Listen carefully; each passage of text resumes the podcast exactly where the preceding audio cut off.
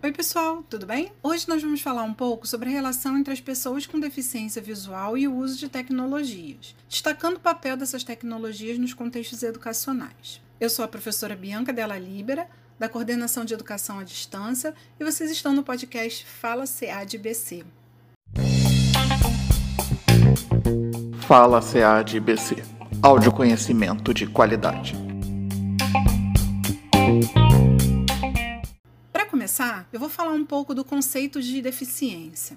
Se você já ouviu o episódio com o Luiz Paulo, da nossa divisão de pós-graduação e pesquisa, já sabe que a deficiência é uma construção social e por isso seu conceito vai se modificando ao longo do tempo. Desde o século XVIII até meados do século XX, foi bem marcante o entendimento de que a deficiência era uma questão biomédica. Ela era vista como um impedimento corporal, uma coisa individual. A pessoa tinha um corpo com falhas ou com impedimentos que limitavam sua interação com o mundo e com as demais pessoas ao seu redor. Foi a partir da década de 1970 que estudos sobre a deficiência surgidos no Reino Unido e nos Estados Unidos passaram a discutir a deficiência também no campo das humanidades. E aí, com isso, nós fomos deixando de enxergar as deficiências como defeitos que limitam a participação social e, no lugar disso, começamos a compreender que a deficiência é apenas uma das formas de ser no mundo, como diz a antropóloga Débora Diniz. O problema, então, está na incapacidade capacidade da sociedade de acolher adequadamente essas diferentes formas de ser. A nossa sociedade parece ignorar que a participação social plena não pode depender exclusivamente de um corpo biologicamente perfeito. Nós precisamos cada vez mais proporcionar ambientes sociais inclusivos para essas pessoas. E isso não se aplica só às pessoas com deficiência, mas também às minorias e às populações em situação de vulnerabilidade. Mas por que eu comecei falando sobre isso? É porque, embora eu trabalhe numa escola especializada em deficiência visual, nos nossos cursos a gente recebe principalmente pessoas que estão em ambientes inclusivos, ou seja, pessoas que atendem pessoas muito diferentes. E muitas das discussões que nós fazemos com foco na deficiência visual também podem ser extrapoladas para outras situações. E aí então, como é que a gente trabalha no Instituto Benjamin Constant? Todos os nossos alunos são pessoas com deficiência visual, mas isso também não quer dizer que todos eles sejam iguais e tenham as mesmas necessidades. Para começar, nós temos os alunos cegos e aqueles que têm baixa visão. E a baixa visão serve para definir coisas muito distintas, como por exemplo, uma pessoa que enxerga tudo borrado, mas que os óculos não conseguem corrigir esse borrão, e também pessoas que enxergam só uma pequena área no centro do campo visual, ou ao contrário, que só enxergam perifericamente, não têm a visão central. Então são questões muito particulares. E além disso, nós também recebemos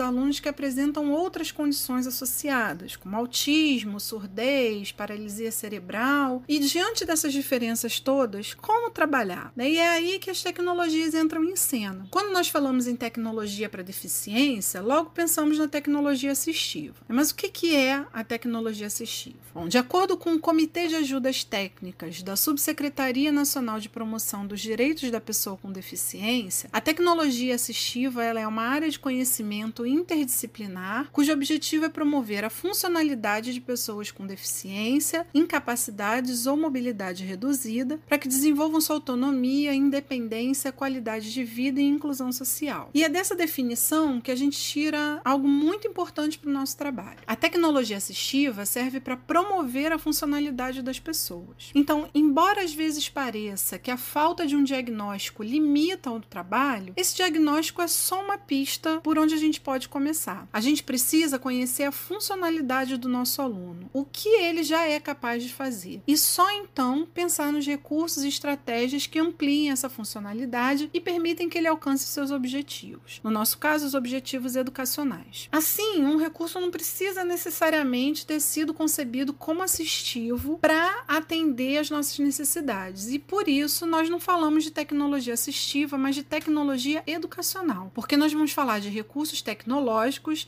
que auxiliam no processo educacional dos alunos com deficiência visual, quer esses recursos sejam classificados ou não como tecnologia assistiva. No caso da deficiência visual, são bastante conhecidos recursos como reglete, punção, máquina de datilografia braille, sorobã, bengala, mas também há outros recursos como relógios com síntese de voz, audiolivros, audiodescrição, e todos esses recursos podem ser muito úteis para a pessoa com deficiência visual. Os recursos da informática, né, mais recentemente, tecnologias digitais, móveis, com acesso à internet, têm causado um impacto bem positivo na qualidade de vida das pessoas com deficiência visual.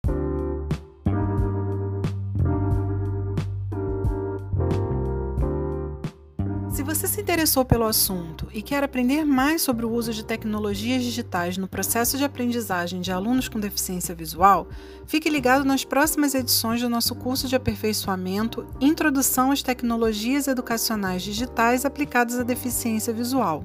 Um abraço e até a próxima!